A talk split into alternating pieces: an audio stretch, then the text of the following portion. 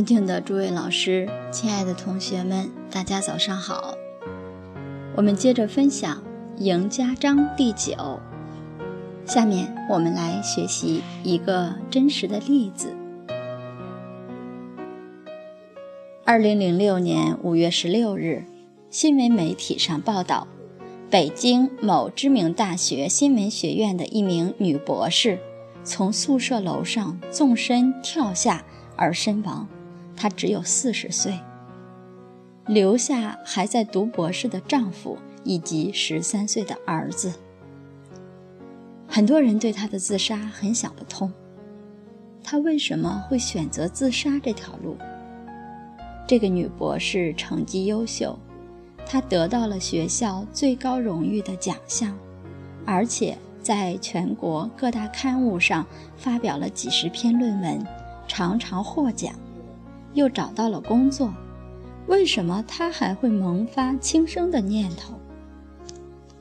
后来经过深入调查之后，才发现，原来他志向很高。他找到单位是个新闻新闻的单位，是个新闻单位。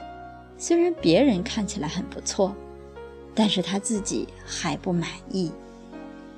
正因为他样样都要求圆满，而且自己给自己压力很重，学习的压力还有家庭的压力。他夫妻俩都是在读的博士生，养着十三岁的儿子。人到中年万事忧，其实忧从哪里来呢？不知足。人知足了，他就快乐。不知足，压力就重。所以，正是他自己没办法承受自己给自己的压力，受不了了，最后选择轻生。这是《太上感应篇》里面讲的“分外迎求，力上施舍”，心智太高了，太好强了，样样求圆满，自己追求事业。没有想到相夫教子的天职本分，结果很可悲。而且这个结果真没必要。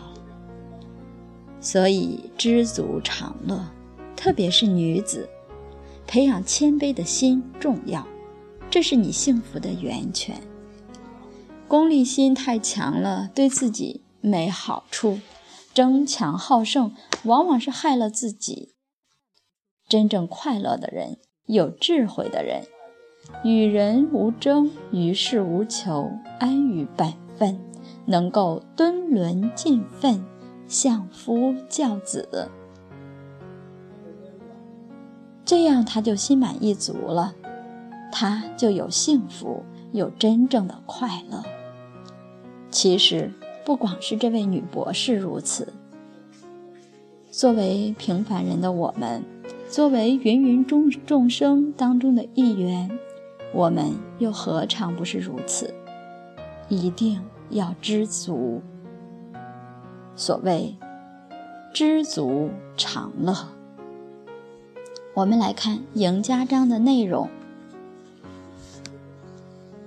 赢家之女，为俭为勤，勤则家起，懒则家轻。”俭则家富，奢则家贫。凡为女子，不可因循。一生之计，唯在于勤；一年之计，唯在于春；一日之计，唯在于寅。凤击臃肿，洒扫灰尘，搓除邋遢，洁净幽清。眼前爽利，家宅光明。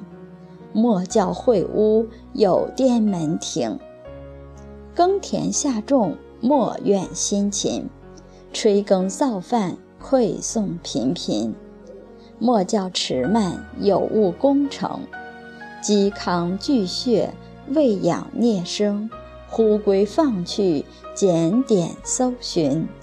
莫教失落扰乱四邻，夫有钱米收拾经营。夫有酒物存积留停，迎宾待客不可偷亲。大富由命，小富由勤。鹤麻舒麦，成战成盾，油盐舒齿，昂翁庄盛。猪鸡鹅鸭成对成群，四十八节免得盈盈。九江十传各有余盈，夫妇享福，欢笑欣欣。好，明天我们再来接着分享具体的含义。今天就学习到这里，谢谢大家。